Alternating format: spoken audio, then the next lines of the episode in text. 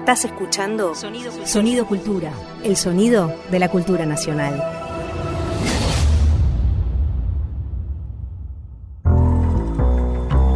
La tijera de un taller que recorta relatos, un centímetro mide tensiones, el dobladillo para el olvido y la cintura cósmica del ayer. María Pía López en corte y confección. Remienda sentidos culturales. Porque la tradición es contra lo que desean los tradicionalistas, viva y móvil. La crean los que la niegan para renovarla y enriquecerla. La matan los que la quieren muerta y fija. Prolongación de un pasado en un presente sin fuerza, para incorporar en ella su espíritu y meter en ella su sangre. Hilo José Carlos Mariategui. Habitamos tiempos difíciles, tiempos en que pensamos alrededor de la enfermedad, alrededor del duelo, se nos presenta a cada momento porque una situación pandémica, epidemiológica complicada implica que muchas personas atraviesan situaciones de, desdicha, de no salud.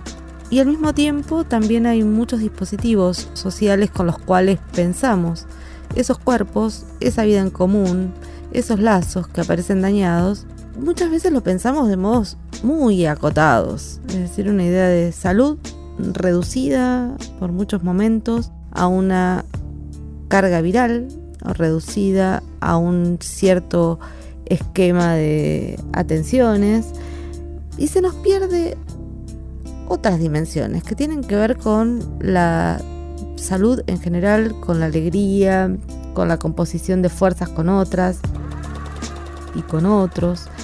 Entonces, nuestras acciones culturales, la producción de bienes culturales, la producción de obras, las interpretaciones, también son modos de intervenir en ese campo y de volver a pensar qué pasa con los cuerpos, con la salud, con su dolor, con sus necesidades. Volver a pensar los cuerpos es volver a pensar lo que tienen y lo que les falta, lo que tenemos y lo que nos falta socialmente y pensar los cuerpos es pensar materialmente una época.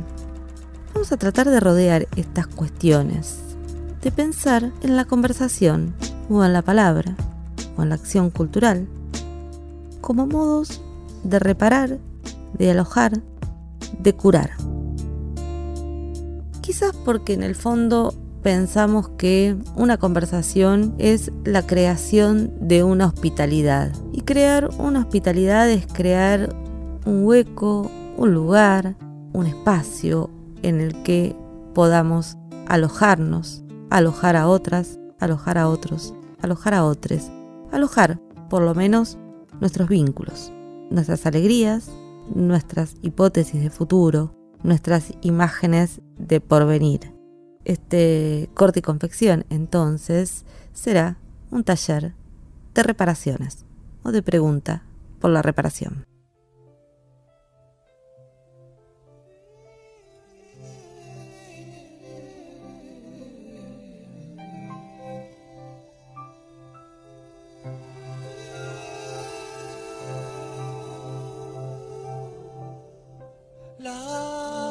De un azul y un domingo sin tristezas. Esquivas a tu corazón y destrozas tu cabeza. Y en tu voz solo un pálido adiós y el reloj tu puño marcó las tres. El sueño de un sol y de un mar y una vida peligrosa.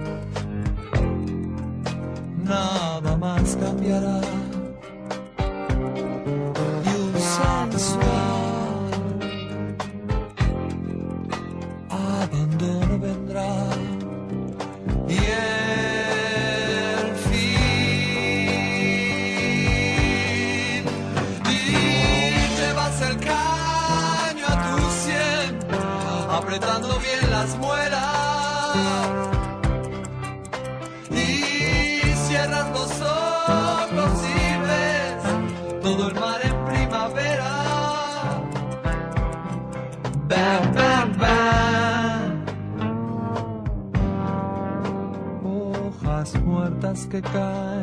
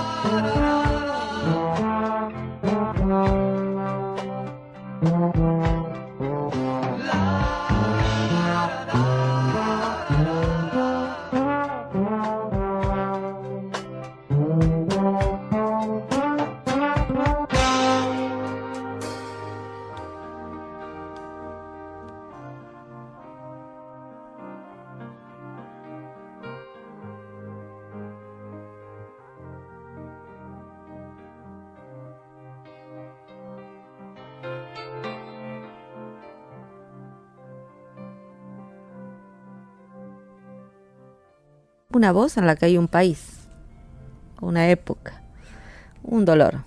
Eso es la voz de Charlie, ¿no? Eh, eso siempre está en sus canciones. ¿Y por qué no aprovechar este momento, salir de esta escucha para recomendar un libro que se llama Satisfaction en la ESMA, Abel Gilbert, que hace una reconstrucción fundamental de los sonidos, la música las palabras durante el terrorismo de Estado. No solo qué pasaba con los aullidos, los gritos, lo que ocurría en las catacumbas de los campos de concentración, sino también qué se escuchaba en los medios, qué canciones surgieron, qué cantaban nuestros músicos y músicas y qué se hacía en los estadios. El libro es absolutamente central para pensar de otro modo el cotidiano bajo el terrorismo de Estado. Ya hablaremos sobre este libro seguramente y quizás con su autor en algún, en algún otro corte y confección. Pero ahora es hora de retazos y para eso invitamos a que transite, nos traiga un retazo de algo que en general no atendemos mucho en este corte y confección, en este taller, que es el cine. Y para eso invitamos a Ana Celentano, actriz, a que elija su retazo para el porvenir. Yo elegiría para una bolsa de retazos culturales una escena de una película que me encanta, de la que soy muy fanática, que es Soñar, Soñar, de Leonardo Fabio, una película estrenada en 1976 y protagonizada por Carlos Monzón, que hace el personaje de Charlie, y por Gianfranco Pagliaro, que hace el personaje de Mario. Charlie es un joven que vive en un pueblito, trabaja en la municipalidad y conoce a Gianfranco Pagliaro, que llega al pueblo como artista transhumante, con sus trucos y sus números, cantando, haciendo playback con un tocadisco que esconde atrás de una cortina, eh, haciendo ventriloquía con un muñeco. Le cuenta en otra escena a, Charlie que antes tenía un enano que se escondía en una valija, lo metían en la valija y lo sacaba y el enano era su muñeco. Y bueno, Charlie queda totalmente fascinado con este personaje y le pide por favor que se lo lleve con él porque quiere ir a Buenos Aires a trabajar de artista. Finalmente logra irse con él, a pesar de que, de que el personaje de Mario trata de, de engañarlo y quedarse con la plata de todo lo que vendió para poder irse a Buenos Aires el pobre Charlie cuando llegan a Buenos Aires, él lo entrena para hacer un truco que se llama el Cowboy Memoria. Este, a Carlitos no le sale, no le sale, no tiene memoria, no puede recordar las cosas que tiene que decir y medio tienen una gran pelea. Entonces la escena comienza cuando ellos están en una, en una especie de, de, costanera, en la costanera del Río de la Plata, una tarde de mucho viento y el río está muy impetuoso y sobre ese río impetuoso atrás se los ve a ellos dos separados. Mario está sentado, Charlie está parado, alejado y ofendido. Y tienen una conversación donde, bueno, Mario dice que lo perdona por haberse equivocado en el show y haberle arruinado todo. Y Carlitos le reprocha que él, eh, que él no lo trata bien. Y bueno, tienen la conversación que vamos a escucharla directamente a la escena porque realmente es muy jugosa. Y lo que me gusta de esta película y de, esta escena es cómo, cómo, cuenta tantas cosas de los personajes, eh, una relación que podemos decir que es una, una, una, amistad muy íntima entre dos varones, que pocas veces se había visto en el cine algo así. Es una pequeña historia de dos personas que tratan de sobrevivir siendo artistas, que lo son, obviamente, que van formándose y van tratando de, sobrevivir haciendo este, desde recitados de poesías hasta playbacks de canciones donde pueden y donde se juegan todas las ilusiones de, este personaje que hace Monzón, que es entrañable, que está celoso por, por, el socio anterior que tenía Mario, que era el enano este, que se lo nombra todo el tiempo. Y tiene un lenguaje, empiezan a hablar de, Mario le propone, bueno, si no quiere hacer el memorioso, que haga, que haga un número de tragarse un sable, a lo cual Carlitos le dice que no. Este, y, y, esa, amistad eh, que, está en el borde de, la pareja gay, o está también, y es también eso, pero que no está puesto en primer plano, sino que se va construyendo a partir de, esa necesidad que tienen el uno del otro, ¿no? Y, de sobrevivir en un mundo que es absolutamente hostil y donde ellos han dejado todo y terminan dejando todo al fin para, para estar juntos en, en esa vida que han elegido, ¿no? Bueno, espero que disfruten ese, esa pequeña escena que aparte también contiene algo de, este personaje que es Pagliaro, que es un ítalo argentino, donde, donde, bueno, también juegan estas cosas de superioridad moral que termina siendo un poco casi como, como un chiste entre ellos. Ojalá la disfruten y, y el que no vio la película a partir de esto tenga ganas de verla. Ya pasó. Lo pasado pisado. ¿Está bien? Te perdono. Sentate. No estoy enojado con vos. Ya te perdoné. ¿eh? Eh, ¿Te animás a tragar sables?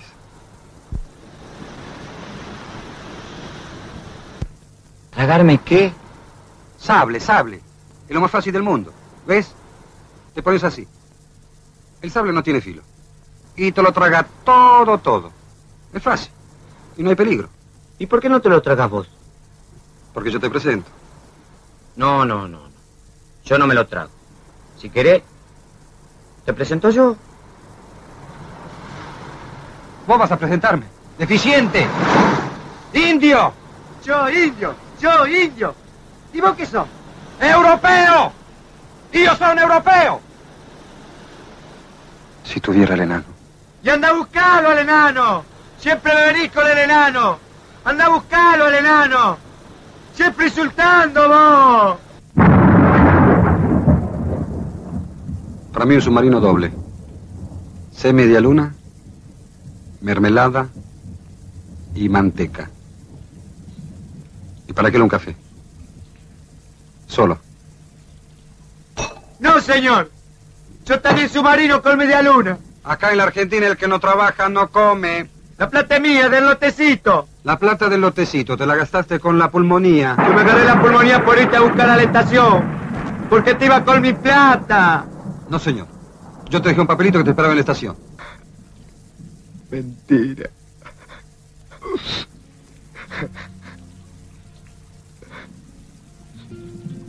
Pero bueno me querés entonces. Maggie no te quiere. ¿Y quién te cuida durante toda la pulmonía? ¿Eh? Vos. Entonces, ¿por qué decir que no te quiero? ¿Por qué siempre me salí con el enano, eh? ¿Por qué? Porque vos no querés trabajar. Es que yo no quiero tragar sable, ¿sabes?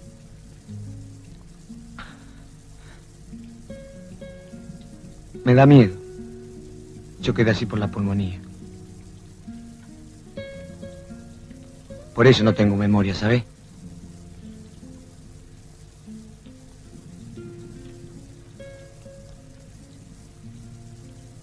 Si ensayamos de nuevo.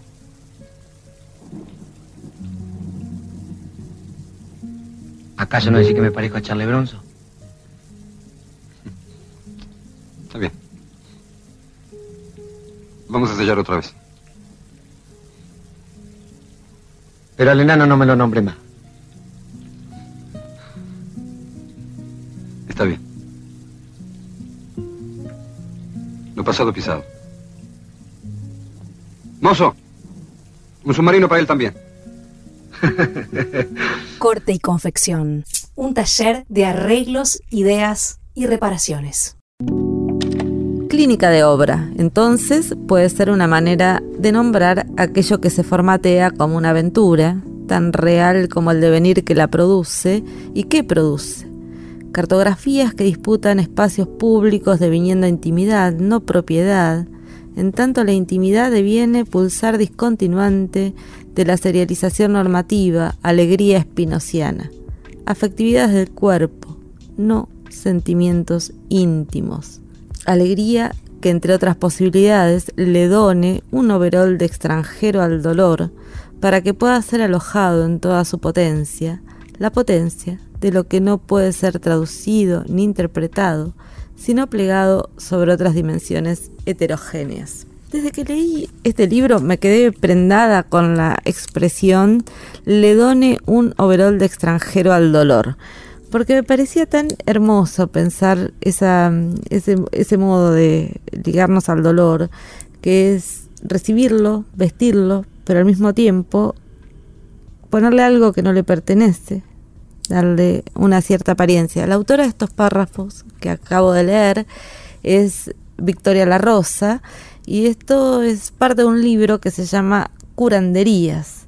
Y qué mejor que conversar con alguien que escribe un libro que se llama Curanderías en tiempos de pandemia, de enfermedad y de desquicio como estamos atravesando. Así que bienvenida Victoria a este corte y confección.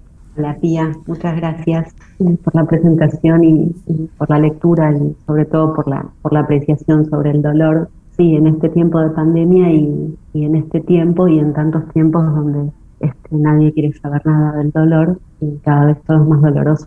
Y ahí eh, algo que a mí me parece que está muy presente en, en, tu, en tus intervenciones, pero también en tu práctica profesional, tiene que ver con la conversación, con la escucha.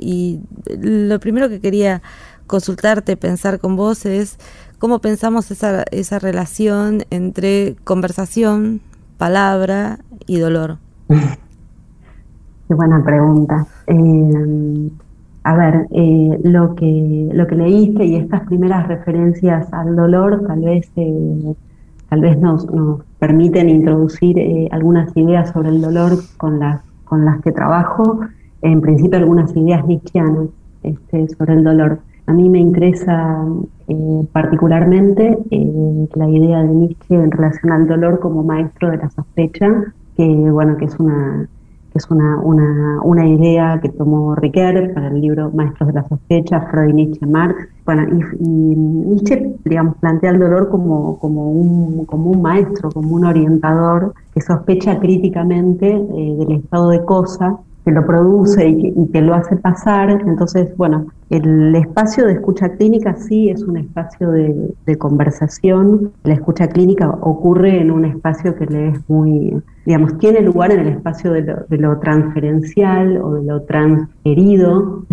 es un espacio performático, ¿no? Donde, bueno, el, el, intento en la conversación y en la escucha clínica es que este, tenga un dolor ese advenimiento performático eh, para que el dolor pueda ser escuchado y pueda ser compuesto también, en definitiva para que el dolor este, tenga alguna interlocución, porque el, problema con el dolor es cuando se hacen eh, oídos sordos sobre el dolor, es decir, que no puede ser significado, no puede ser leído políticamente, estéticamente, y, mm, me parece que eso también este, aumenta este, la ficción individualista del dolor como, como una cosa propia y causada, no sé por qué, interior este, psíquico y todas esas ficciones de cierto psicologismo o cierto este, psicoanalismo que a mí me resulta en sí muy, muy indolente.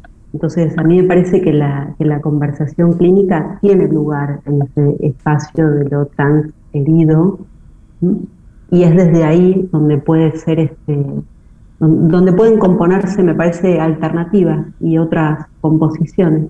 Decías hace un rato algo que a mí me parece especialmente mm, sintomático de la época y que es la imposibilidad no solo de, poder nombrar, alojar, construir una hospitalidad al dolor, sino también la sensación de que en muchos casos los lenguajes sociales o el modo que estamos se tramitan todas las cuestiones de la lengua están produciendo un terreno muy inhóspito, una imposibilidad, digamos, un modo de no pensar como una lengua que si, si uno escucha la lengua que se habla en, muchos tramos o se habla en algunos o está formateada por el régimen de los medios de comunicación, es una lengua que eh, pareciera haber perdido esa mm, densidad conversacional, ¿no? Pensando como densidad conversacional el lugar donde podemos alojar algo. Eh, como, como, un, eh, como una como un aplastamiento, decir. Como, como un aplastamiento, una sí, una ceguera, ¿no? Dentro de la lengua, que cuando la lengua se vuelve tautológica, ¿no? Que menciona solo lo que ya está en ella. Sí, totalmente, tautológica y yo también lo que estoy advirtiendo, este, bueno, no, no solo en, los medios de comunicación, sino en las maneras en que se, en, el que compartimos nuestras, nuestras investigaciones, eh, como cierto eh, resurgimiento de algunas ideas también simplistas y achatadas, por ejemplo, de articulación, ¿no? de articulación de discursos, por ejemplo el discurso psicoanalítico con la literatura, eh, o peor, desde el psicoanálisis hacia la literatura o hacia el hecho social, ponele, ¿no? Como si la práctica del psicoanálisis eh, no fuera en sí también una, práctica literaria y un hecho social. Entonces, cómo eh, en este achatamiento se reactiva la idea de la palabra o del sintagma o de las prácticas puras una idea purista de las prácticas y desde ahí entonces algún encuentro posible o alguna articulación posible. Digo que es, como diría Bersón, eso desde mi perspectiva es un problema mal planteado, ¿no? Ese problema vos lo señalás en la palabra articulación por lo que supone de, separado previamente.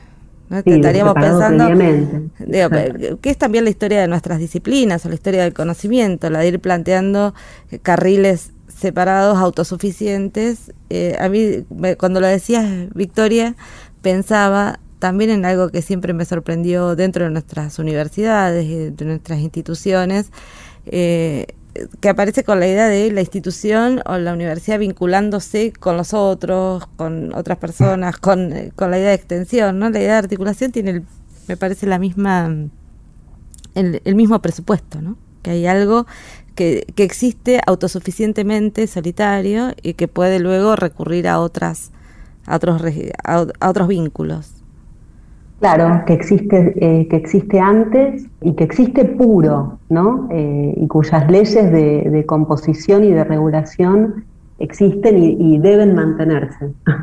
Bueno este es un es un ideal fascista no sí cuando pensás la cuestión de la conversación en relación a la cura ¿Por qué llamarle curandería? Porque vos en el, en el libro trabajas en varios planos esto, ¿no?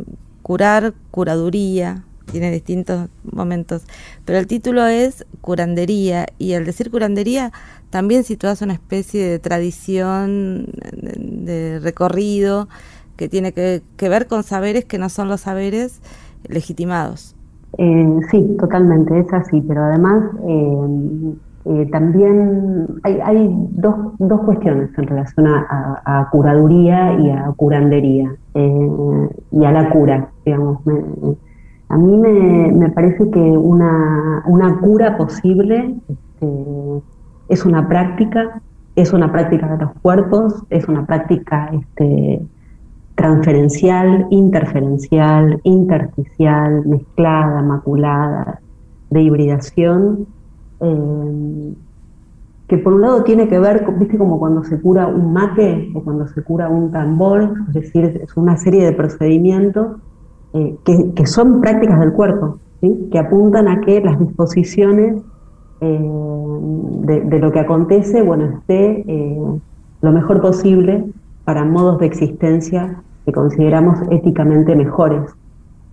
Éticamente mejores, por ejemplo, para la práctica clínica, a mí me parece eh, que es eh, poner, poner en cuestión muy seriamente y todo el tiempo eh, la dicotomía singular-colectivo, por ejemplo. curandería alude exactamente a la transmisión de saberes por vías que no sean la de la, la, de la ortodoxia académica. No, me preocupa la ortodoxia, sino los posicionamientos de poder saber que implica esa idea, ¿no? de una pedagogía lineal, de nuevo, donde hay un saber que parece que es previo y autónomo y puro, este, que se proyecta sobre, sobre otro. Bueno, una vieja idea que todos los pedagogos la han criticado, o sea, eh, en favor de un espacio de transmisión. Viste que el espacio de transmisión pone en jaque eh, per se esta idea, esta vieja idea y, bueno, y, de, poder, ¿no? Este, de, unos saberes sobre otros. Pero además, porque el psicoanálisis este, tiene una tradición que es muy potente en relación a, a la curandería. Digo, en algún momento este, Freud hablaba de sí mismo como curador profano de almas, una idea hermosa y además porque, porque claro, porque como estaba este, inventando un modo para la conversación y un modo de alojar al dolor, había un montón de discípulos que, por ejemplo, no eran médicos. El caso Reik, ¿no? Entonces Freud escribe uno de los textos más hermosos, que se llama ¿Pueden los legos ejercer el análisis? Una pregunta. Y él inventa ahí un personaje conceptual que es este, el juez imparcial, y él lo hace porque, bueno, porque era una figura de peso y su palabra iba a ser importante respecto de que no metieran preso a Reik, que no era médico, este, y estaba perseguido por, este, por curandero. Reik luego se, se fue, se escapó de la guerra se fue a, Estados Unidos y creó en Nueva York la primera asociación psicoanalítica. Y tiene una de las ideas clínicas este, más, más hermosas y más subversivas de, la locación anatómica y de sentido común de la escucha, que es la idea del tercer oído. dice que hay que escuchar con el tercer oído. Entonces, bueno, me parece que que por ahí me acerco a, lo que me preguntas, ¿no? ¿O me alejé? No, eh, en realidad porque a mí me parecía otra cosa cuando te lo pregunté y te, y te, lo cuento para, para pensar esta diferencia. Eh, porque pensé que estabas como incluyendo, pensando lo, lo que haces y el modo que tratás la lengua en relación más a algo que tiene una regambre en el campo del saber de las mujeres, ¿no? Que en general curanderas, eh, por lo menos en la vida popular, son aquellas a las que vamos a, o íbamos o vamos a que nos curen el mal de ojo o el empacho o, algo, sí, de, un saber deslegitimado por otras instituciones. Sí, por supuesto lo, lo podemos pensar. Yo no tengo aceitada una línea de investigación en ese sentido pero por supuesto que alude a, algo de esto que decís, sobre todo en relación a la, transmisión de saberes, eh, del saber hacer del cuerpo, de lo, de lo, que, se, de lo que se transmite en la práctica y, por la práctica, y sobre todo lo de lo, eh, a ver cómo decirlo, el carácter irreverente que tiene el, curanderismo eh, en términos de la eficacia que tiene y de la, y de la dificultad, ¿no? Este, del, del volverlo público, ¿viste? Eh, ahora está más de moda, pero en algún momento donde todos íbamos a las curanderas, se decía en pocos ámbitos, y bueno, nada, estaba presionando ahí el, el, ideal de poder explicarlo, no sé bajo qué, bajo qué condiciones, ¿no? Bueno, nada, son ficciones modernas. Son ficciones explicativas, transparentes, ¿no? ¿no? se pueden soportar estos otros saberes que apuntan a un cuerpo que, bueno, que no es el cuerpo de la medicina, no es el cuerpo tal vez de la sociología, tal vez no sea el cuerpo del psicoanálisis, son otros cuerpos. Pero, y que también suponen una relación con la palabra, ¿no? Porque recuerdo, todos esos saberes de las curanderas también se transmiten en ciertas fechas, en con una serie de palabras que son precisas y, con una serie de procedimientos con una serie y, que no, y que no apuntan este, y que no apuntan justamente al, al entendimiento este, hecho de categorías modernas ¿no? no apuntan a eso apuntan a otra por eso te decía a otra locación del escucha. Ahí está por eso de la estamos escucha del estar de la de lo que no se sabe ¿no? de lo que no de lo que no se sabe conscientemente de otros otros saberes que son de la tradición, que son de la transmisión, que tienen como agente otras, otras formas, que no es la forma eh, humano, de pie, blanco, de ser posible, varón, y bueno, cualquier categoría de dominio, ¿no? Hegemónica. son saberes menores, ¿no? Son artes menores. Corte y confección, retazos para una sociedad por venir. Artes menores, oficios, ¿no? Oficios que, que están en juego. Y ahí estamos charlando con Victoria La Rosa y el propósito, parte de la conversación tiene que ver con su libro Curandería, pero también con muchas de sus intervenciones. Y por porque tuvimos ganas de conversar además por una coincidencia, que este programa se llama Corte y Confección porque queríamos nombrar esos oficios terrestres. Y Victoria usas mucho ese eh, nombre ¿no? Lo usas para pensar tus grupos de estudio, está como capítulo en el libro. ¿Por qué a vos te interesa esa figura del corte y confección? Sí, eh, uso, uso ese sintagma desde hace eh, muchísimos años para pensar los espacios de trabajo y, de, y, de, transmisión, y es un capítulo del libro. Eh, me interesa el carácter, bueno, en principio todo lo que estuvimos hablando, ¿no? El carácter este, de oficio, pero también eh, la aproximación hacia lo maquínico hace muchísimos años, desde mitad de los 90, que yo este, investigo clínicamente la obra de Deleuze y la obra de Guattari, y la obra de, eh, la obra que ocurre entre Deleuze y Guattari, eh, y bueno, y todo, todas las consideraciones acerca de lo, de lo maquínico y lo que se produce en la inmanencia maquínica del corte lo que se produce, lo que se produce en esa inmanencia de la relación entre flujo y corte me interesa particularmente. ¿Qué sé yo? Después hay algunas curiosidades personales, por decir de alguna manera, biográficas, este, que tienen que ver con la línea materna y lo que ha significado en mi casa este, tener una madre modista y hacedora de, de vestidos de novia.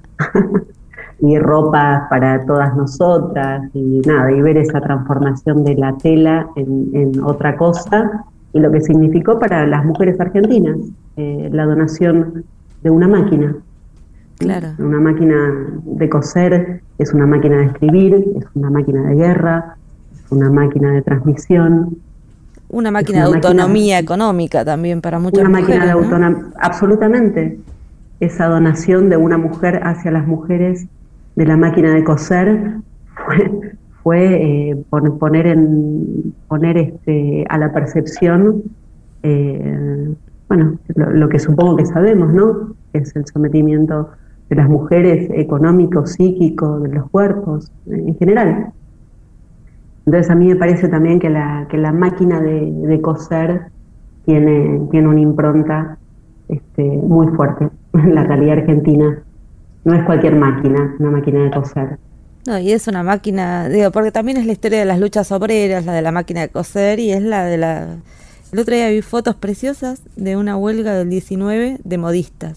Están en el mm. Archivo General de la Nación y son muy impresionantes porque están, es el origen de una clase obrera sobre la que no tenemos representaciones en general. Imaginamos otros cuerpos cuando imaginamos la huelga y no esas muchachas vestidas con unos vestidos preciosos, de, seguramente cosidas por ellas mismas y, están allí. Victoria, como tenemos un taller de corte y confección acá, también tenemos una bolsa de retazos donde vamos acumulando cosas que le pedimos a nuestras invitadas y amigas que nos traigan. Y, mm, y queremos que dejes algo. para compartir con, con nosotros y nos cuentes por qué. Una canción, un texto, lo que quieras. Eh, bueno, dejé tres, eh, tres canciones, eh, una de Johnny Mitchell, de un disco que se llama Eshira, que es un disco del 76, que me resulta curativo, una pieza, creo que las seis o las siete, de Kate Jarrett, que es un, es un pianista, un enorme improvisador, eh, que está enfermo y, bueno, que ya no va a tocar más en público y me da mucha tristeza no haberlo escuchado en vivo. Y supongo que dejé algo de Lori Anderson porque creo que es una de las artistas contemporáneas más, eh, más interesantes justamente por el carácter afirmativo de la, de la hibridación de la materia, ¿no? Digo, la poesía, este, lo fílmico, eh, la sobriedad, la mordida en lo político. Así que eh, cualquiera de esos tres materiales eh, podrían dar. Espero que sea un buen regalo. Nosotros lo pensamos eso, algo compartiremos hoy con nuestros oyentes, pero también pensamos que esas cosas que se mencionan quedan a disposición de, lo que no queremos que se pierda en la, para la vida futura, ¿no? Como que en nuestra bolsa de retazos queden imágenes para el porvenir. Para un archivo vivo, ¿no? Un archivo vivo. Eh, un archivo vivo. Así que todo esto es parte de nuestro archivo y te agradezco mucho que hayas estado conversando hoy aquí alrededor de la conversación y la cura. Gracias a vos, tía. Te mando un abrazo grande. Abrazo grande.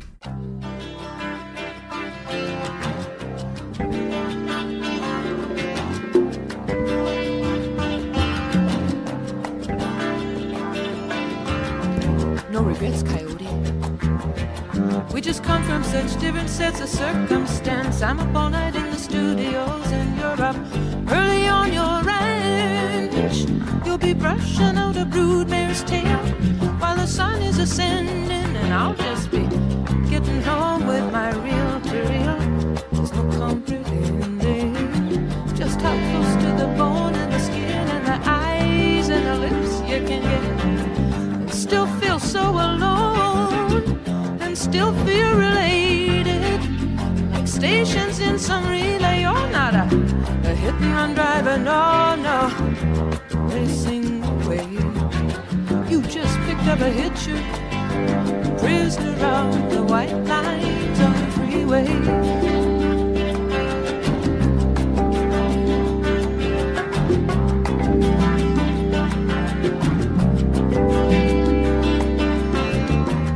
farmhouse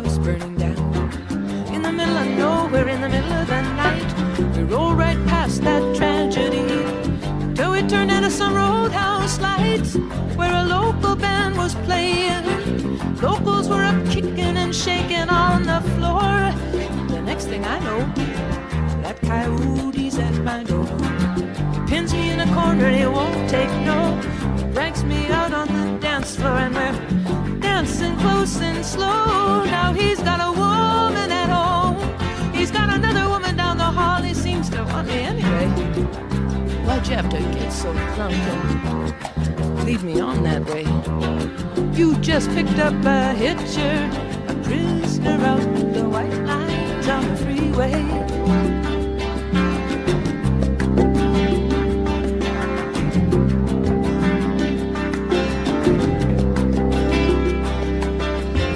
I looked a coyote right in the face. On the road to Baljenny, near my old hometown, he went running through the whisker weed, chasing some prize down, and a hawk was playing with him. Coyote was jumping straight up and making passes, and those same eyes just like yours under your dark glasses. Privately probing the public rooms, peeking through keyholes and numbered doors, where the players lick their wounds and take their temporary lovers and their pills and powders to get them through this regrets, coyote. I just get off a boat You just picked up a hitcher, prisoner on the white lines on the freeway.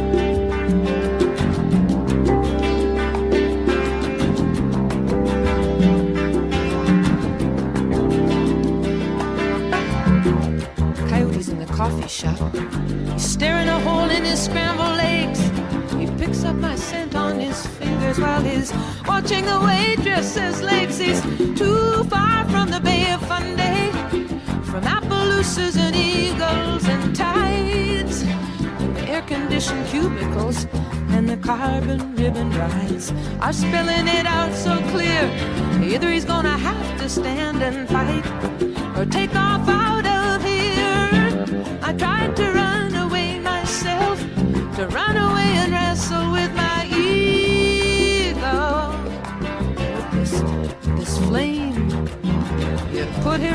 desk in the hall.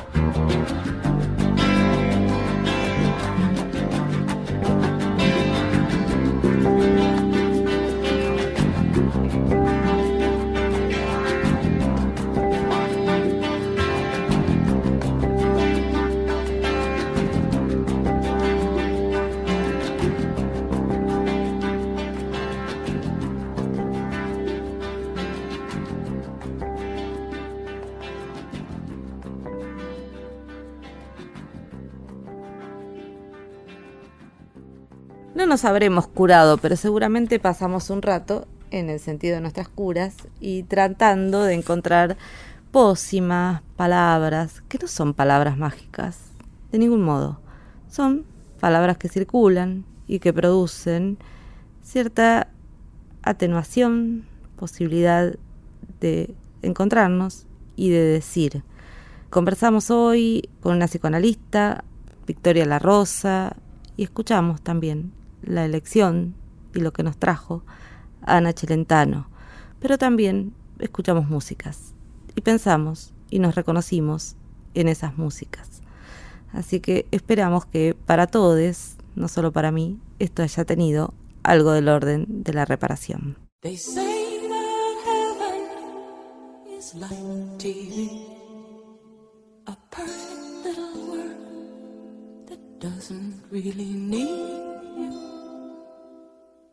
And everything there is made of light, and the days keep going by. Here they come.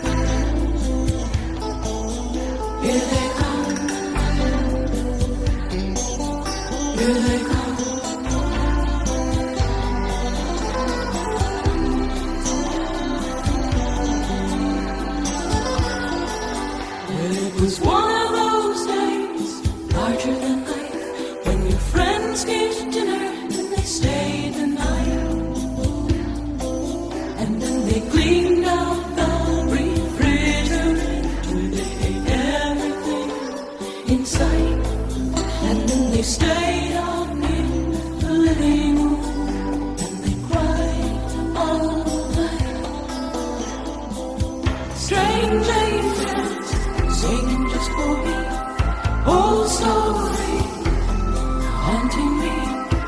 This is nothing like I thought it would